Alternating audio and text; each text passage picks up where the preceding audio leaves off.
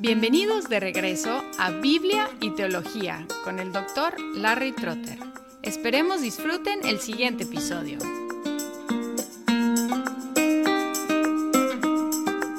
En el primer episodio sobre la eclesiología introduje diferentes conceptos sobre la naturaleza de la iglesia. Observé que algunos encuentran la esencia de la iglesia en su estructura, otros en su doctrina y otros en su experiencia. Hoy voy a evaluar estos énfasis para luego aplicarlos a los atributos de la Iglesia. Si buscamos apoyo en el Nuevo Testamento para defender la importancia de la estructura, la doctrina y la experiencia de la Iglesia, podemos encontrarla. En episodios posteriores hablaré de los oficiales de la Iglesia y de los sacramentos de la Iglesia u ordenanzas de la Iglesia, que constituyen la estructura de la Iglesia y son de importancia. Además, hay un énfasis constante en lo esencial de la doctrina y hay exclusión de los que profesan otras doctrinas. También hay unas experiencias básicas que los cristianos tienen en común, como la fe, el arrepentimiento, el bautismo, la nueva vida, el poder del Espíritu Santo. Por lo tanto, estos tres aspectos juntos definen la Iglesia,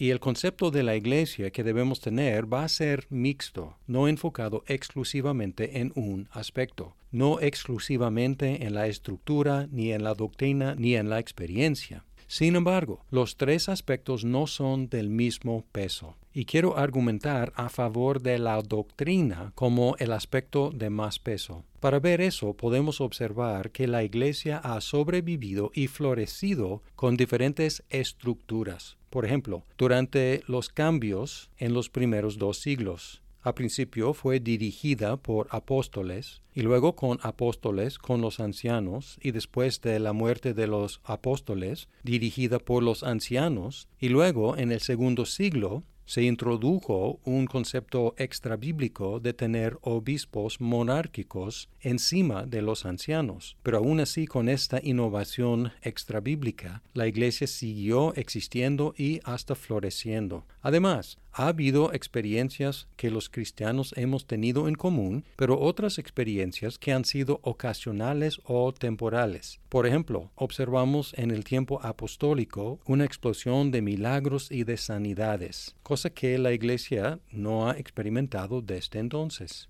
Así que podemos afirmar que lo más importante y lo más esencial es la doctrina. Aunque la Iglesia puede sobrevivir y prosperar bajo diferentes estructuras y experimentando diferentes manifestaciones del Espíritu, no puede existir sin la doctrina bíblica. Pablo escribió en Primera de Timoteo 6:2, enseña y predica estos principios. Si alguien enseña una doctrina diferente y no se conforma a las sanas palabras, las de nuestro Señor Jesucristo, y a la doctrina que es conforme a la piedad, está envanecido y nada entiende.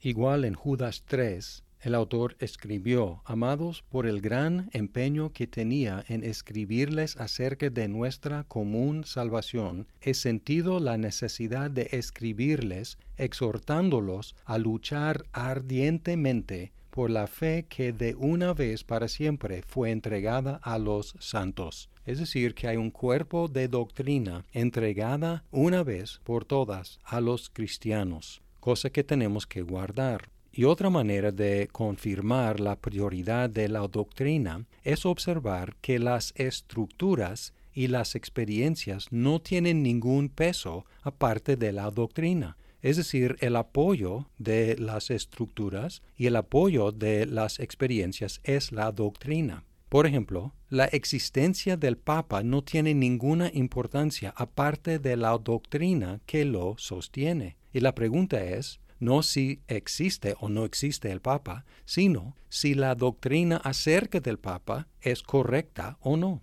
El hablar en lenguas no tiene ninguna importancia porque es un fenómeno que existe afuera de la experiencia cristiana. Hay otros que hablan en lenguas. Entonces no tiene ninguna importancia como fenómeno aparte de la doctrina que lo define. Es decir, la experiencia en sí no es lo importante. Lo importante es la doctrina que la define. Es decir, la doctrina es esencial y cuando nos desviamos en nuestra doctrina nos desviamos de la fe cristiana. Además, hay una tendencia de desviarnos en cuanto a la estructura de la iglesia y las experiencias de la iglesia cuando nos desviamos en cuanto a la doctrina. Por lo tanto, cuando pensamos en la iglesia, podemos pensar en su estructura, podemos pensar en la experiencia que los cristianos tenemos en común, pero más que nada en la doctrina que nos define y define la estructura y define las experiencias. Un texto de mucha importancia para los católicos romanos para defender el papado y toda la estructura que han desarrollado alrededor del papado es Mateo 16, 13 al 23, el cual es una de las dos referencias a la iglesia en los evangelios. Casi no se menciona esta palabra, solamente en Mateo 16 y en Mateo 18 se menciona la iglesia por nombre. Y aquí es el texto bien conocido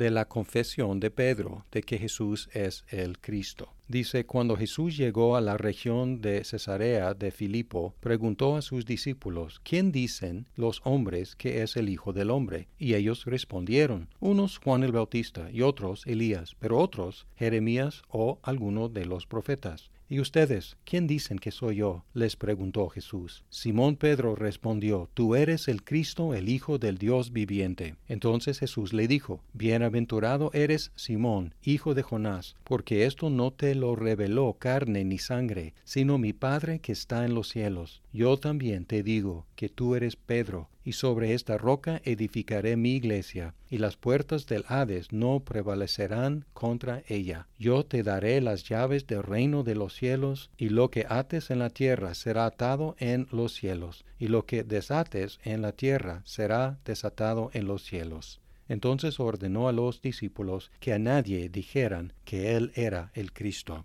Después de que Pedro confesó a Jesús como el Cristo, el Hijo de Dios, Jesús reconoció que su confesión de fe fue revelación de Dios, no ingenio suyo. Luego anunció que sobre esta piedra establecería su iglesia y además le dio a Pedro las llaves del cielo para atar y desatar. Ahora, la expresión esta piedra es ambigua porque pudo referirse a Pedro como persona o a la confesión que hizo. Sin embargo, el juego de palabras con el nombre de Pedro y la palabra piedra, un juego de palabras que sigue existiendo en español, Pedro, piedra, indica que incluyó la persona de Pedro, no solo su confesión. Además, la entrega de las llaves del cielo fue personal para Pedro, yo te doy. Sin embargo, en Mateo 18, 18, Jesús dio la misma autoridad a todos sus discípulos, pues no puede ser una autoridad exclusivamente de Pedro. Y luego algo sorprendente sucedió después de esta confesión de Pedro y esta declaración de Jesús de la piedra de la iglesia y de la entrega de las llaves. Después de la confesión de Pedro, Jesús reveló que iba a sufrir, morir y resucitar. Seguimos leyendo. Desde entonces Jesucristo comenzó a declarar a sus discípulos que debía ir a Jerusalén y sufrir muchas cosas de parte de los ancianos, de los principales sacerdotes, de los escribas, y ser muerto y resucitar al tercer día.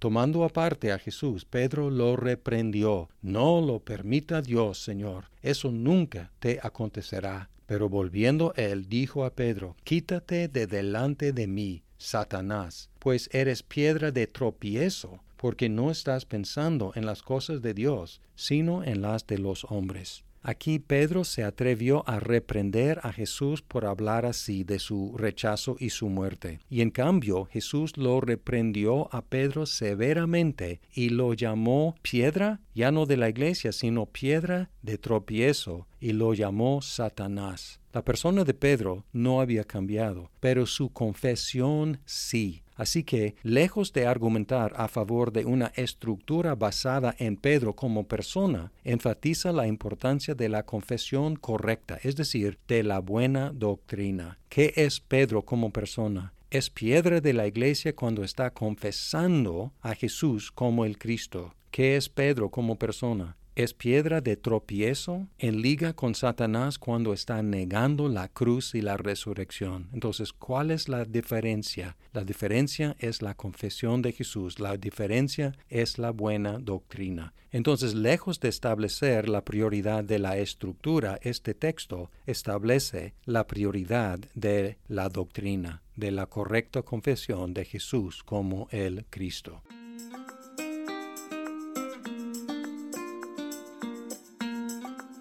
Muchas gracias por escuchar este episodio. Si estás disfrutando Biblia y teología, por favor compártelo con tus amigos. Hasta pronto.